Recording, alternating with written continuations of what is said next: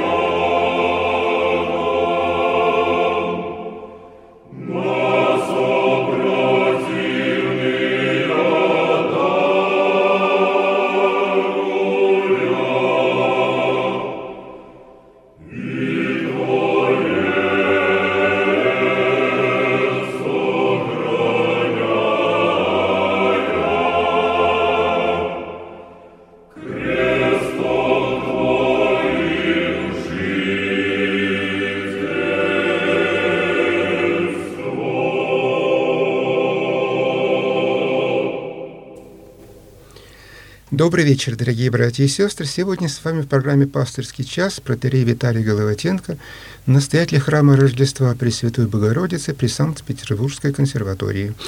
Вместе со мной в студию звукооператор Арина, принимающий звонки по прежнему номеру телефона 328 29 32 328 29 32 Пожалуйста, звоните, а также присылайте ваши вопросы письменно на интернет-сайт Радиоград Петров, адрес которого прежний град-петров.ру.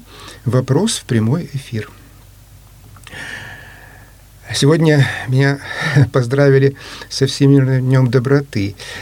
Э, и, в свою очередь, я и вас также всех, дорогие мои, поздравляю э, с этим праздником. Это, конечно, праздник не церковный, светский, но, тем не менее, на мой взгляд, он хороший тем более в такую промозглую петербургскую осеннюю погоду. Э, уже одно его название согревает сердце. Вот, и призываю вас по мере силы возможностей явить свою доброту по отношению к ближнему, к тем, кто рядом, к тому, кто нуждается в нашей доброте. Неважно, какой повод, пусть даже такой, как светский праздник, Всемирный день доброты. Главное — явить это самое доброту. Потому что как раз вот эти вот этими явлениями, проявлениями, точнее, э, всякого доброго мы по мере сил своих, конечно, пусть слабых, недостаточных, но все-таки мы увеличиваем количество добра и тем самым помогаем Господу нашему и учителю Иисусу Христу в преображении этого грехопадшего мира, в его возвращении Отцу. Причем не просто возвращение, а в пре- возвращение в преображенном виде, именно в свете любви, добра, взаимопонимания. Некто доктор Ньюман – прислал вопрос, город не обозначен, ну, наверное, что-то из э, английской, из Англии, из Америки. Здравствуйте, батюшка, отец Виталий. Здравствуйте, уважаемый доктор Ньюман. Как вы посоветовали бы приобрести кротость и смирение, и что прочесть об этом? Uh, уважаемый доктор Ньюман, uh, вот так на вскидку, именно что прочесть, uh, кроме Евангелия, пожалуй, ничего в голову не приходит. Потому что кротким и смиренным был Иисус Христос. Этому же Он учил своих учеников, и это же заповедал нам. Э, я думаю, что прежде всего здесь нужно э, уяснить что под этими самыми словами подразумевается? Кстати, доктор Ньюман, уважаемый, обращаю ваше внимание, вы написали «смирение через «е», «смирение». Надеюсь, что все-таки имели в виду «смирение». соответственно, глагол «смиряться», «смирять», «смирный».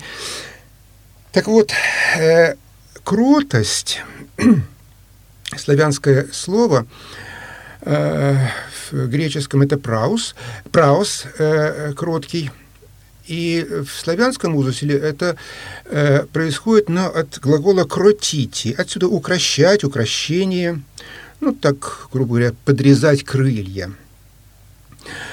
И в этом смысле оно, конечно, э, синонимично слову «смирение», э, потому что в смирении корень «мир», э, «сми», «со» – «мириться», э, «примириться». Э, прежде всего, конечно, с Богом, с миром и с самим собой, как это может ни странно показаться. Принять себя таким, какой я есть на текущий момент. Не отвергать, принять себя. Причем принять себя в данном случае не означает э, поощрять все свои проявления, в том числе и дурные.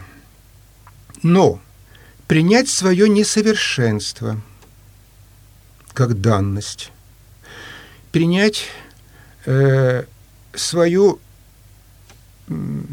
неспособность себя организовать так, как мне хотелось бы, э, по образу и подобию, например, Христа,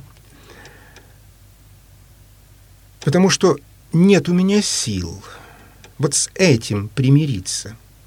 Но примирившись, в данном случае будем говорить вот о личности о себе, э, с собой, с самим собой, нужно все-таки не э, оставить все как есть, а двигаться дальше, сознавая, опять же, смиренно сознавая свое малосилие, свою слабость, а порой и бессилие перед некоторыми вещами и явлениями, делать, стараться, стремиться, делать максимум по возможности. Вот, скажем, э, в общем, максимум добра. Проявлять, являть вот эту доброту, эту любовь по отношению к ближнему. Э, потому что если действовать не смиренно, не кротко, то получается насилие.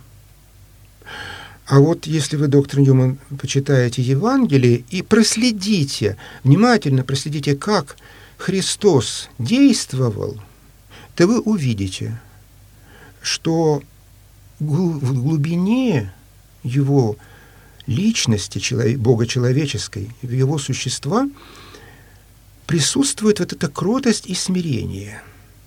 И даже когда он обличал фарисеев, за дело, надо сказать, обличал, иногда он говорил эмоционально, но никогда не злобно.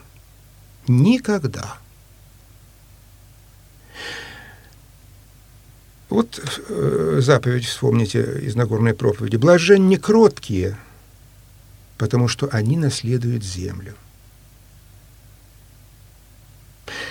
Один мой знакомый довольно уже давно, э, как по этому поводу как-то высказался, ну, конечно, все, э, так сказать, активные и злые, и некроткие, и несмиренные друг друга перебьют, но, конечно, останутся одни кроткие. Ну, конечно, это достаточно примитивное толкование, такое, точнее, взгляд такой в будущее. Но, вы знаете, и он тоже имеет под собой основание. В каком плане? Да потому что всякое, э, всякое насилие, которое, безусловно, есть зло, порождает ответное насилие. И вот конца этому нет, вот этой рефлексии насилия от насилия. Э, и поэтому единственный способ, единственный способ прекратить, прервать вот эту цепочку зол друг от друга, отскакивающих и множащихся, это принять удар на себя. Э, вот один такой проповедник э, западный, западнохристианский, Жан Ванье, говорил, что христианин должен уподобиться шарику, но не резиновому, от которого все отскакивает, а пластилиновому, который гасит на себе удары зла. Вот это непротивление злу, точнее даже не то, что не, не люблю вот это сочетание непротивление, потому что вот это погашение собой зла, это и есть противление злу. Это то, что человек противопоставляет этому злу. Беззлобие. И теперь, собственно, к самому вопросу. Как бы вы посоветовали приобрести? Э, уважаемый доктор Ньюман, стяжать, э, а это и есть приобрести, только по-славянски, вот этот дух кротости и смирения можно только неустанным, неусыпным и постоянным угошением своих вот нехороших, злых, отрицательных реакций, на что бы то ни было. Приучить себя вот э, к такому вот ответу пластилинового шарика. Это только практикой приобретается. Э, никаких вот таких таблеток или э, универсальных рекомендаций на этот счет нет, потому что каждый человек э, по-своему реагирует, по-своему устроен. Вот, и душа каждого и сердце отзывается на что-то ему имманентное, ему присущее, ему свойственное. Вот поэтому это уже личное дело каждого, как это делать. А общая схема – это вот это не позволять себе вот этих вот вспышек, вспышек гнева, раздражительности. Да, я понимаю, что это бывает очень нелегко. Но другого пути нет. Потому что, ну, допустим, предположим, невозможное, что вот мы обнаружили некий центр в себе, где, где-нибудь в мозгу или где-нибудь в душе, не знаю, как сказать, э, центр вот этой самой реакции. И купировали его. Все. Но в таком случае получится, что нашей личные заслуги, а именно по преодолению вот этого зла нет. Я просто не способен, не способен ответить. Не потому, что я запрещаю себе, а потому, что я в принципе не могу. В чем тогда наша заслуга? Поэтому еще, еще раз утверждаю, что это только постоянным вниманием к себе, трезвым отношением к себе и неусыпным, бдительным, вот таким запрещением, запретительством, если хотите. У нас есть звонок. Говорите, пожалуйста, вы в эфире. А, здравствуйте, отец Виталий, рабочий Анатолий. Здравствуйте, Анатолий. У меня два вопроса. Первый вопрос такой. Вот из, у меня был в Лавре, мне а, монах дал э, листочек выписки из книги преподобного Иосифа Афонского «Изложение монашеского опыта». Но здесь непонятно, вот э, первый абзац. Не пытайся никогда найти правоту, ибо когда будешь неправ, ибо, ибо тогда будешь неправ. Но научись терпеть множество искушения, э, какие бы ни попустил Господь. Пока понятно. Без многих оправданий говори, благословите, не ошибившись, кайся, что ошибся сознанием души, а не снаружи, ради похвалы. Говори, что ошибся, а внутри осуждай себя. Ну, как-то вот здесь сложно немножко, вот, вторая половина абзаца. И вот э, второй вопрос. Значит, э, Бог нам творит все, что ему надо, но непонятно. Смотрите, была такая, э, значит, анархистка, э, Маруся, даже вот Мурка про нее, это песня там есть, и Маруся, это, ну, в общем, с фильма одного тоже есть про нее. Неважно, задавайте вопрос. Да, да. Вот, ну вот она что творила? Она была э, такая э, анархистка, что взрывала, там превзошла Махно по всем этим операциям. Э, вот. И она же была и Володя, то есть э, гермафродитка. Вот это доказано, как бы, то она ходила в женской одежде, то мужской. Зачем нам Господь попускает вот всякие такие вот отклонения в людях? Он хочет сказать этим? Непонятно, что это такое, зачем? Если можно, объясните. Спасибо, Анатолий, попробую. Э, значит, э, По первому вашему вопросу, э, вы знаете, Анатолий, я бы вам не рекомендовал углубляться чрезмерно в сочинения и тексты, написанные для монахов. Видите ли, это несколько другой мир. И там немножко все по-другому. Там, если серьезно подходить, то гораздо выше требования больше требовательности к э, человеку, чем в мирской жизни, и поэтому некоторые положения, и здесь вы правы, они могут показаться чрезмерными или не очень понятными. Э, что же касается вот э, до вашего вопроса о правоты. Видите ли, Анатолий, само понятие правоты «я прав», значит, предполагается, что кто-то не прав. Ну, это так по-нашему, по-человечески. И на определенном уровне это, как ныне принято говорить, работает. Но, увы, это работает только на самом низком уровне. А, а вот уже в духовных сферах это довольно часто не работает. Потому что моя правота может касаться какой-то частности. Ну, не знаю, к примеру, там, кто-то там одолжил деньги и не возвращает. Я требую, я прав? Ну, конечно, прав. Он не прав, но, безусловно, не прав. Открываем Евангелие, читаем. Просящему у тебя дай и не требуй свое назад. Вот вам один из примеров, когда наша правота оказывается несостоятельной на пути духовного восхождения ко Христу. Второй ваш вопрос. Э, э, вот когда вы спрашиваете, зачем Бог допускает и так далее. Я уже не однажды говорил, Анатолий, ну, повторю, мне это не сложно. Э, Господь дал нам свободу. И свобода это, конечно, не равна свободе Божией. Наша свобода достаточно ограничена, но все-таки – она у нас есть. И вот именно в связи с тем, что у нас есть право выбора, в том числе и того, кем я себя представляю, считаю, мыслю, хочу видеть и так далее, вот некоторые люди так и поступают с собой, со своей психикой, со своим телом.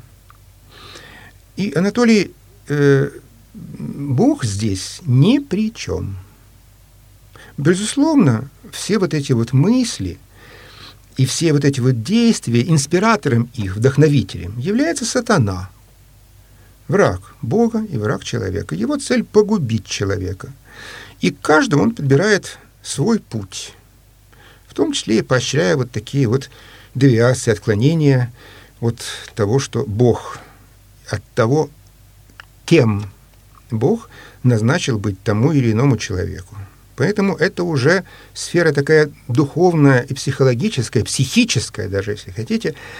Вот. И тут человек, конечно, опять же, свободен и вправе производить над собой вот такого рода эксперименты. Еще раз э, подчеркну, Бог не полицейский, не врач, э, не, не, не городовой, э, чтобы вот каждый раз бить по рукам и, и не делай этого. Каждому человеку дан разум.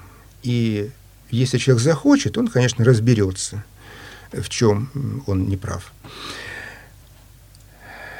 Так, э, у нас еще один звонок, пожалуйста, говорите.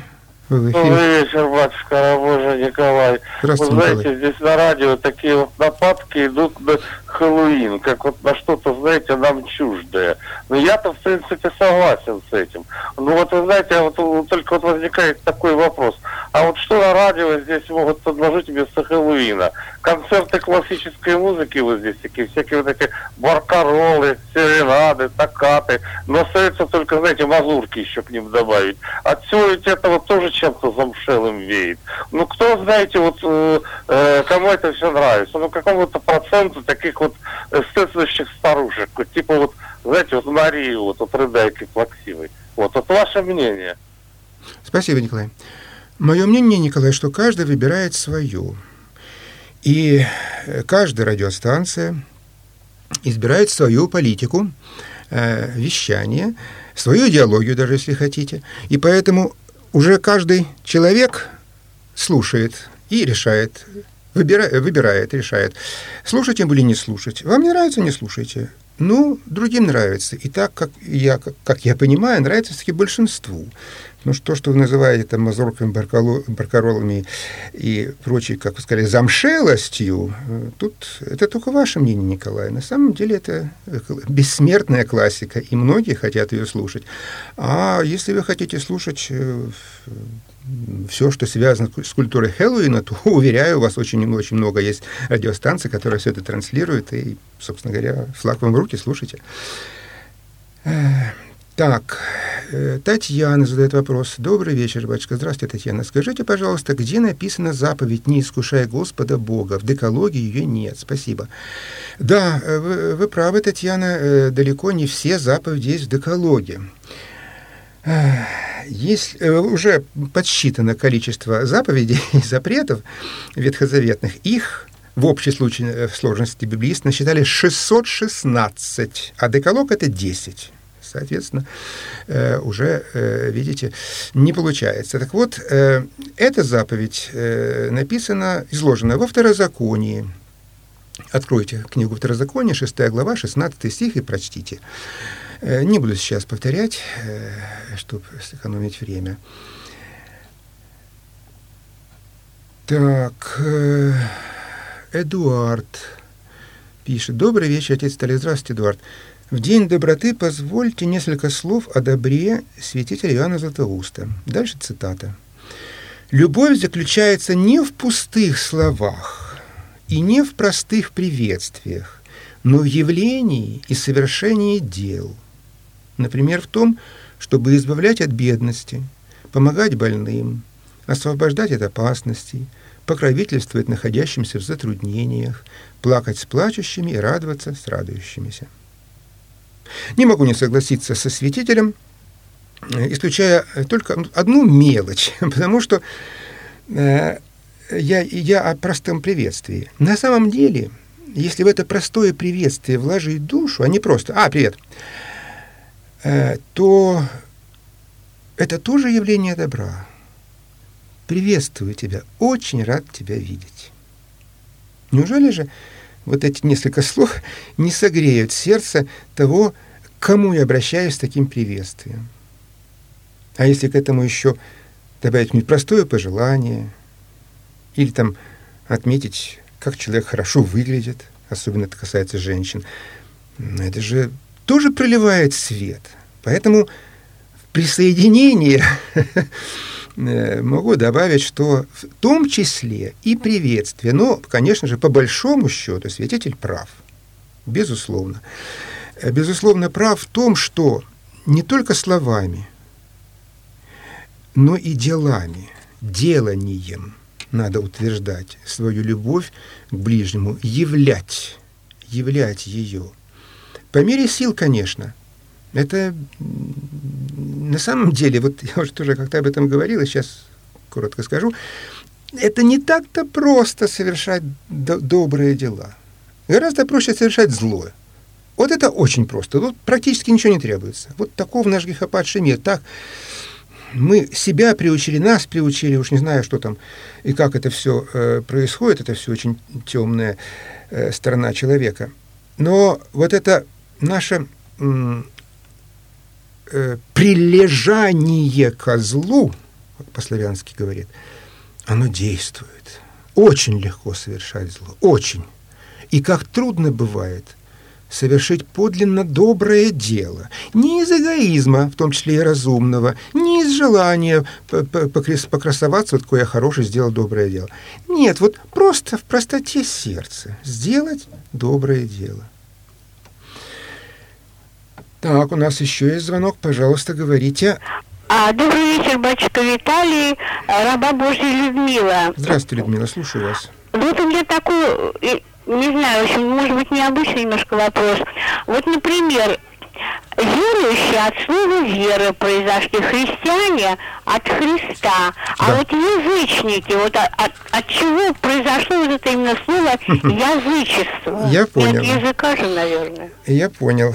Спасибо, Людмила, за вопрос.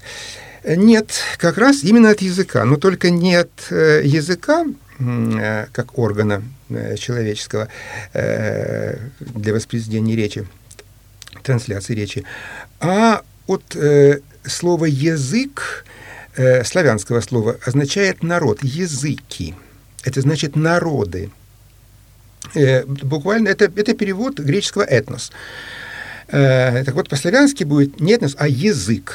Э, ну, если вас интересует графика, то не через «юс» малый пишется, э, ну, читается так «я», а через етированное «а», «йод-а», «язык». Так вот, язычники и, или по- по-славянски языки – это просто народы. Но все народы, кроме Бога избранного народа израильского. Так это э, в Ветхом Завете обстоит дело. Э, с приходом э, Иисуса Христа в наш мир, с, тем, что Он принес новое учение, с появлением Евангелия, с избранным народом, Бога избранным, становится народ христианский. Но это не тот народ обычный, как вот были народы, в том числе и израильский богоизбранный народ, один из многих народов. Но это надэтническое образование, сверхнародное, потому что в Христе нет ни Эллина, ни Иудея. И вот этот огромный, э, ну, не по количеству, конечно, здесь количество мало что решает в конечном итоге, но вот народ Божий, народ Христа, это тоже народ.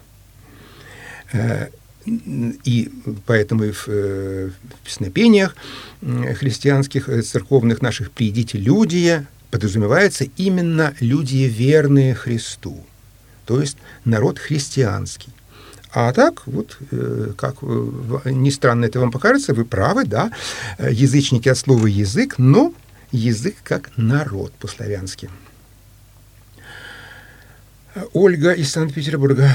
Дорогой отец Виталий, спасибо за замечательную передачу о монахине Елене.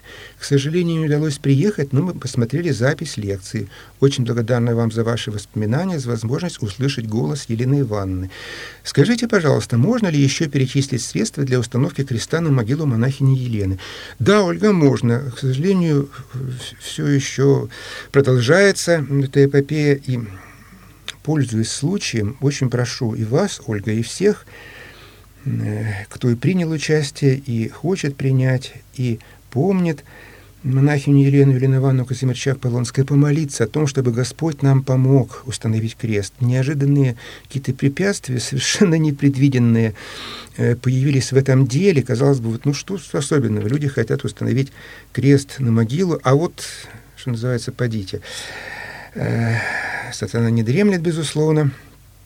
Вот и возникают такие вот препятствия, порой не то чтобы непреодолимые, но, скажем так, трудно преодолимые. Пожалуйста. Поэтому очень прошу, пожалуйста, братья и сестры, помолитесь о том, чтобы Господь помог осуществить это, безусловно, благое дело в память о монахине Елене Казимирчак-Полонской. А перевести деньги можно, да, я прочту э, э, сейчас э, номер телефона, сообщу, пожалуйста, Ольга, запишите. Надеюсь, вы готовы. Э, 8 904 512 29 09. Я повторю. 8 904 512 29 09. Людмила Раевская. Люда так мужественно взяла на себя э, многие, очень многие, сказал, организационные вопросы, в том числе и вот э, передачу денег на пожертвование, вернее, на крест матушки Елены на, в Пулков- э, на кладбище Пулковской обсерватории. Благодарю вас только и за ваш отзыв э, о моей беседе о Елене Ивановне. К сожалению, вот я посмотрел, там час сорок или что-то, час пятьдесят получилось. Но, как всегда бывает, очень многого так многое осталось за, э, как говорят, кадром. Не успел очень о многом рассказать.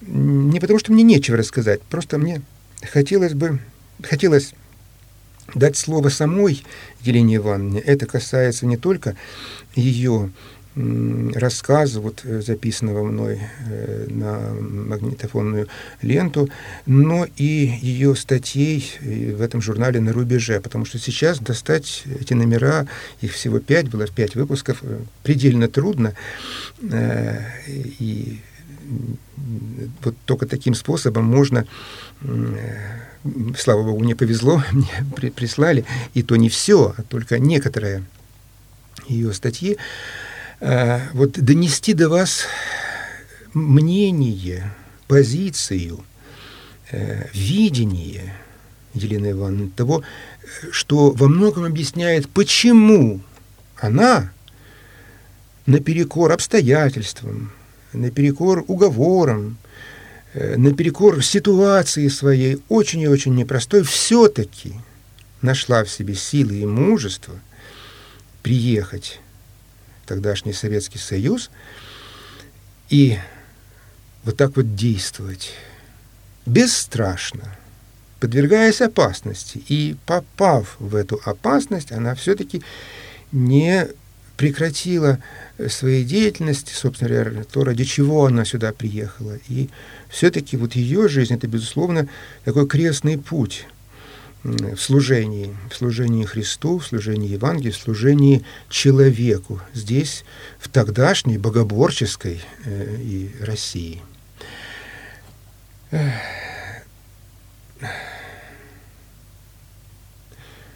Так.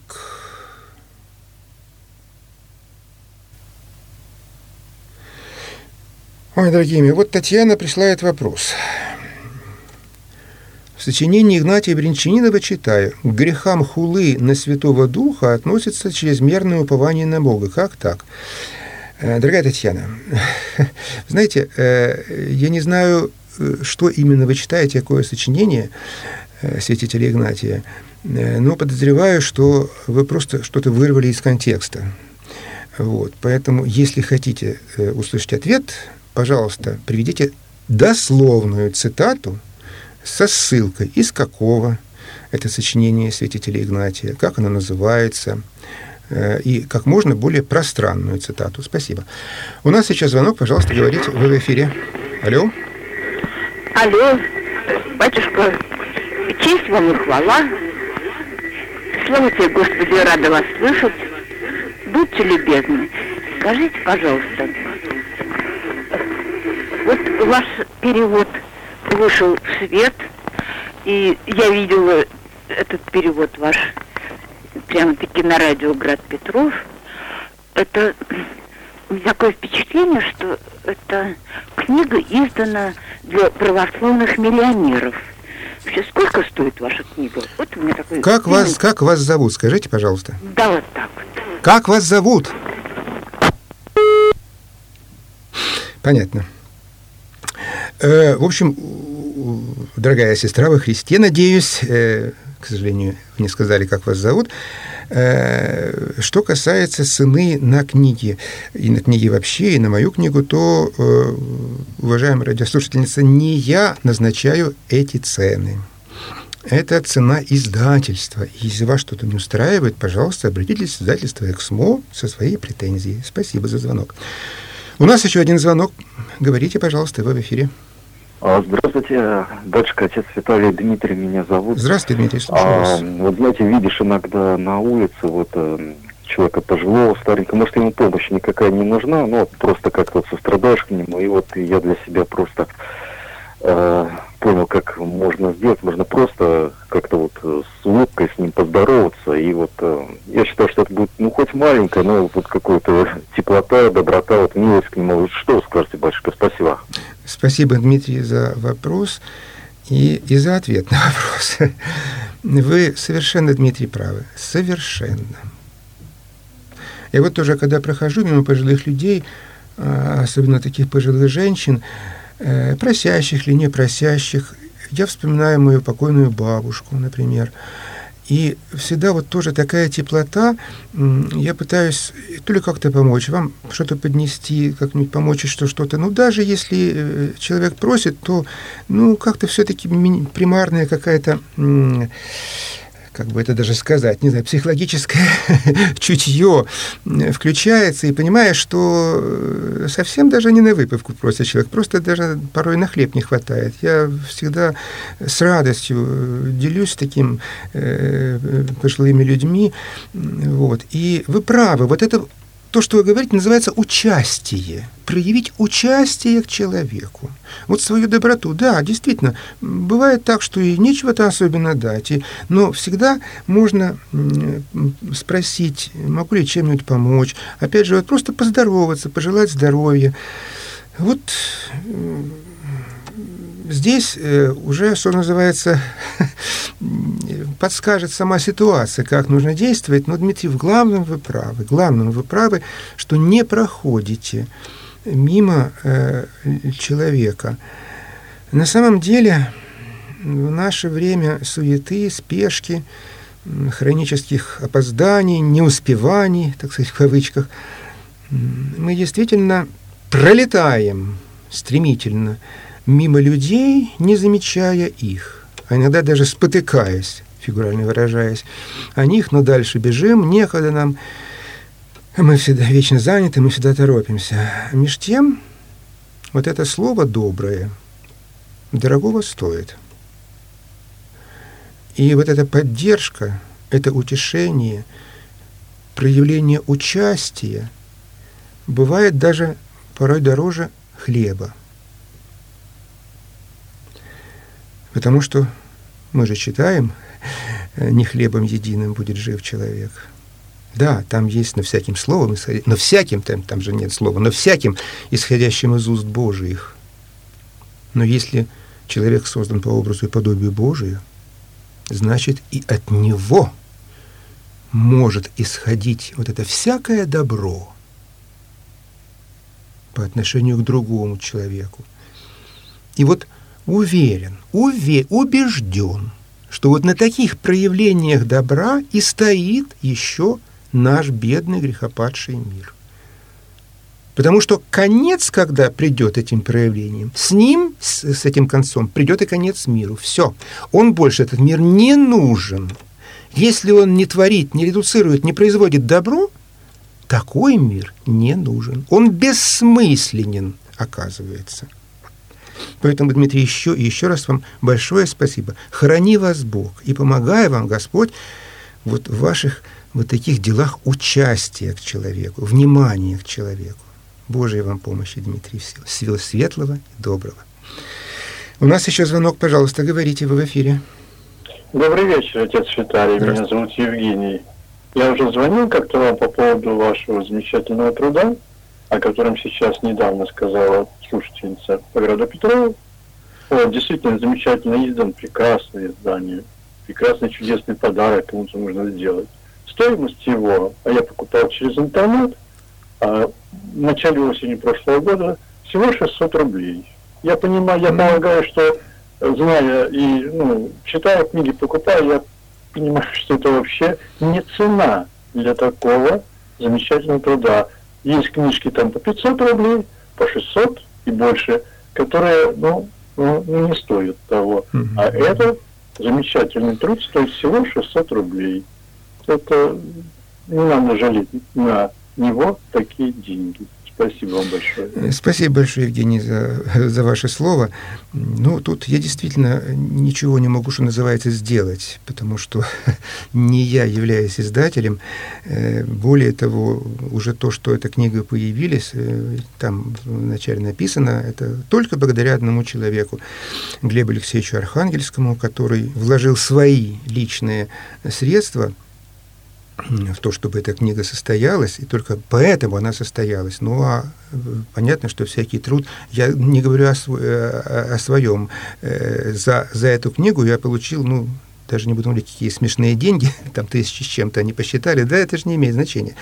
Э, вот, но там еще э, верстальщик, оформитель, там куча, э, очень много-много-много людей приняло участие в издании этой книги, и, конечно, их труд заслуживает награды, безусловно. Я думаю, из этого и складывается цена. У нас еще звонок, пожалуйста, говорите, вы в эфире. Здравствуйте. Здравствуйте. Батюшка. Любовь меня зовут. Я просто Слушаюсь. в тему хочу сказать. Вот Дмитрий звонил. Это же так здорово. Я вообще вот... Почему он мне вчера не подвернулся? Я уже возрастная. Знаете, такая история была вчера. Я вышла из церкви, и у меня плохо с венами, и коленку нужно оперировать. Я уже, мне 70. Вот. И я вышла, и вдруг у меня такой приступ под коленкой, мне скрутило так, что я не могу ногу выпрямить вообще. И вы знаете, я на остановке стояла, потом зашла в троллейбус, мне нужно было проехать две остановки. Знаете, я ох-ох, мне нога не гнется, и это боль адская. И никто не среагировал. Вы знаете, все с таким холодным взглядом, куда-то о своем, кто в телефоне, женщина пожилая рядом сидела, хоть бы спросила, ну что, или боятся они, думают, может, подвох какой-то. Я вышла, значит, проехала. Меня не отпускает, я уже ногу и так. На остановке там села, дергаю этой ногой. И никто не среагировал. Представляете, как было обидно? И думаю, никто не... Или боятся чего-то, я не знаю. А еще вчера была передача, вот Людмила, это вот жена Караченцева, вчера была передача, она тоже очень резко реагирует, как плохо к детям относится. И я тоже. Вот. И она говорит, шла жен... э, мать с ребенком, и она говорит, как, а она же такая властная, Людмила это, она говорит, я, она как услышала, как она на ребенка орать стала, я, говорит, как схватила ее за руку и сказала, а зачем ты его тогда вообще, а, нет, зачем, говорит, ты, ты, говорит, отдай ему, его, кому-нибудь, раз он тебе не нужен ты что его так ненавидишь? И она там что-то жаловаться куда-то, в общем, захотела на эту женщину. Я иногда, знаете, тоже вот иду иногда и смотрю, как плохо к детям относятся. Можно ли вот просто как-то по-доброму сказать, ну вот там, подождите ребенка, он сзади тащится, там, или еще что-то такое, или она там вообще тоже кричит на него, не знаю, можно ли делать замечание, но мне это болезненно я переношу. Я... И дети потом вырастут, а потом обижаются на детей. Ну да, да, да, да. Потом начинается обида на детей. Да, вы правы, Любовь. Спасибо большое за ваше слово, сейчас постараюсь вам ответить. Знаете, Любовь, да, вот э, часто мы проходим мимо вот таких вот вспышек гнева, э, в кавычках праведного, конечно, э, что по этому поводу можно сказать?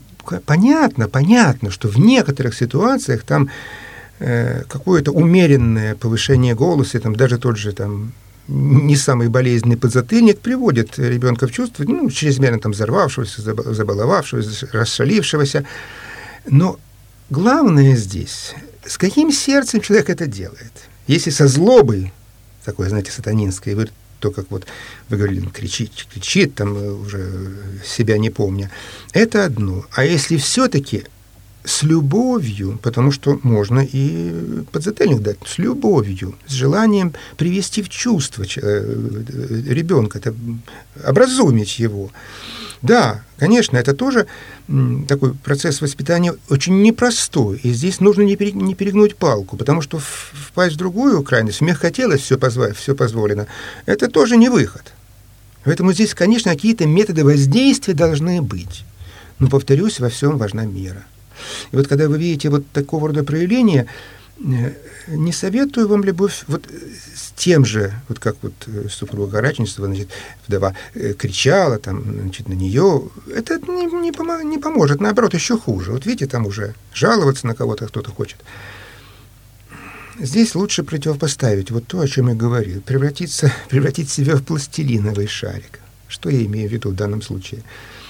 Спокойно, по-доброму, так взять за руку, спокойно, с, с добрым сердцем и попросить отвлечь человека от этого состояния, вывести э, вот именно такой добротой, любовью из этого состояния аффекта, э, гнева, раздражительности, и так остановить его по-доброму. ну, что-то вроде так вот, ну, опомнитесь, ну, что вы делаете? Ну, все-таки ребенок маленький, да, ну, да как-нибудь по-другому, э, может быть, к нему обратиться. Детей же действительно много способов воздействия. В конце концов, просто даже нереагирование на то, на что ребенок провоцирует. А, надо сказать, дети, они очень, знаете, не слабые бывают манипуляторы. Они знают болевые точки наши и начинают на них воздействовать. И получают реакцию. И вот все, все состоялось. А вот так вот огорошить его отсутствием этой реакции, он задумается, а что случилось? А почему не реагирует так, как обычно? Что-то не так? Я что-то делаю не то? То есть вот в, в, в, э, в такого рода случаях, мне кажется, очень важно найти способ, что называется, выбить из седла, из привычного вот этого вот, вот этой цепи, э, зло рождает зло и так далее, э, из этого состояния выбить. Еще раз скажу, это может сделать только с добрым импульсом внутренним. Потому что если все будет вас внутри клокотать, а вы так будете стараться себя сдерживать, но все-таки обращаться спокойно, все равно это вы выдадите себя, а состояние это не, не подделаешь внутреннее.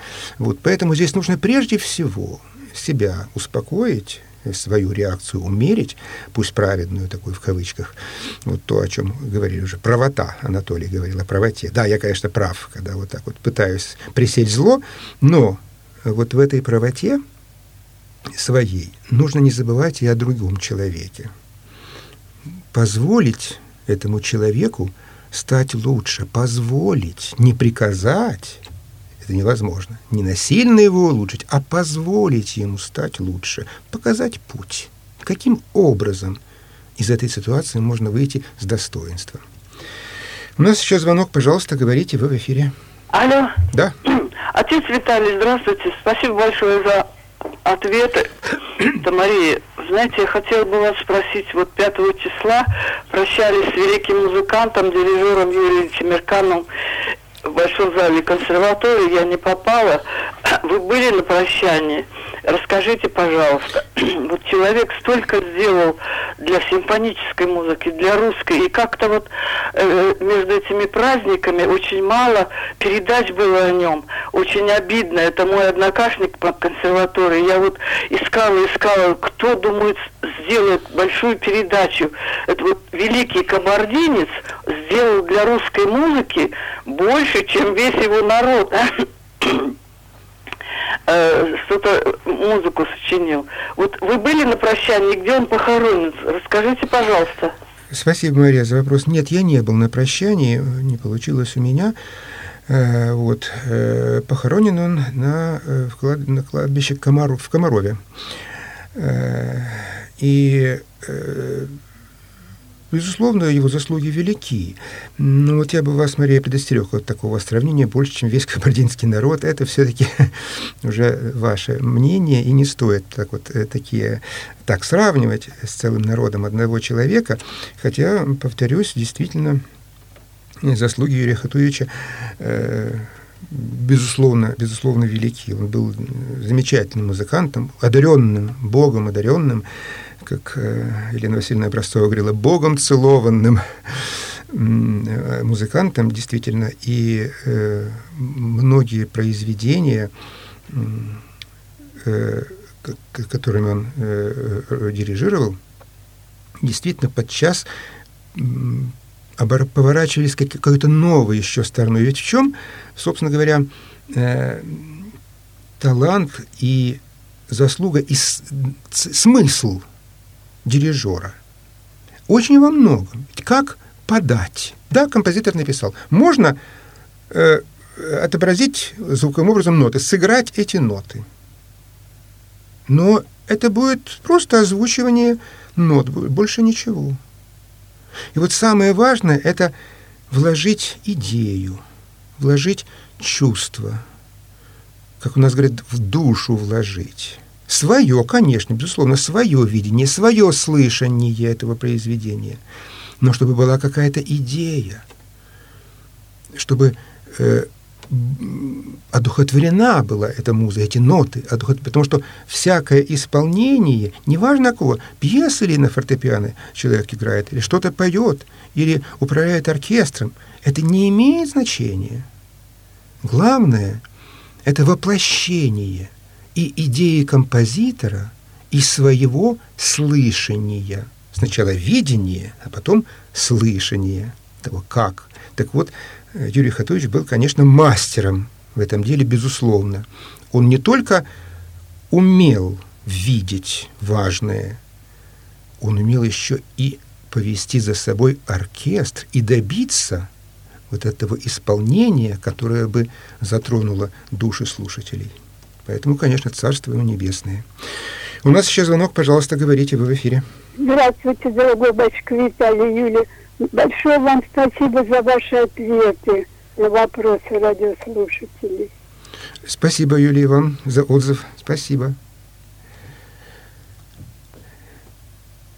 Вообще, конечно, вот что касается, э, э, поскольку речь э, зашла о, об исполнительстве, это очень и очень непросто. Я сам по одному из образований дирижер хора, поэтому знаю, как это непросто не только понять, а это тоже бывает не, не сразу, замысел композитора, не сразу его понимаешь, но даже поняв, его нужно воплотить в звучании, в данном случае звучание хора. Но для того, чтобы это звучание было убедительным, вот здесь-то и важно проявить э, и данное тебе Богом, то, что Господь э, кого каким талантом э, наградил, и свою глубину своего понимания – Э, вот дам вам один пример. Сейчас уже не знаю, существует он или нет. Был такой хор э, под руководством, э, под управлением Полянского, по-моему, Юрия, не помню точно. Ну, это вот 80-е, 90-е годы. Хор пел практически все подряд. Вот очень много тогда духовной, так называемой, ее так называли, музыки, ну, церковные произведения, конечно же, церковных композиторов – церковные песнопения, э, но не обиход, конечно, а авторские. Так вот, они пели все подряд. И поскольку был дефицит вот этой музыки, конечно, и слушали ходили, пластинки все покупали, но вот когда сегодня слушаешь эти записи хора Полянского, знаете, все настолько одинаково.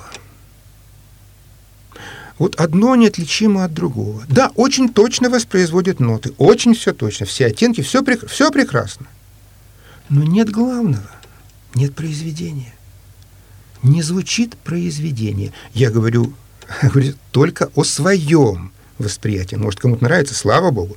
Но вот я, я не слышу в этих произведениях главного, и они неотличимы одно от другого. Это сольфеджирование, очень чистое, очень точное, очень верно человек передает ноты, хор передает ноты под его управлением. Но нет духа нет состояния, нет идеи, нет того главного, ради чего создавалось вот это произведение. И это, конечно, серьезная проблема для всех исполнителей. Поиск вот этих средств и способов выражения главного. У нас сейчас звонок, пожалуйста, говорите, вы в эфире. Алло, батюшка, здравствуйте, благословите его, Владимир. Здравствуйте, Владимир, слушаю батюшка, вас. Батюшка, вопрос такой. Ну, откуда вот пошло таинство отпевания усопших? Вот. Ну, вопрос к чему?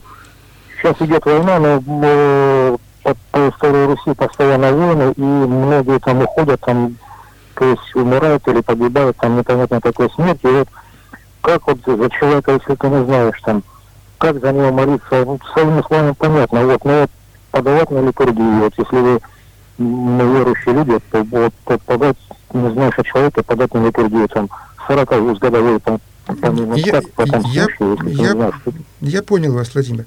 Спасибо за вопрос. Э, отпевание – это не таинство, э, это особая заупокойная э, молитва, служба. Но дело даже не в этом.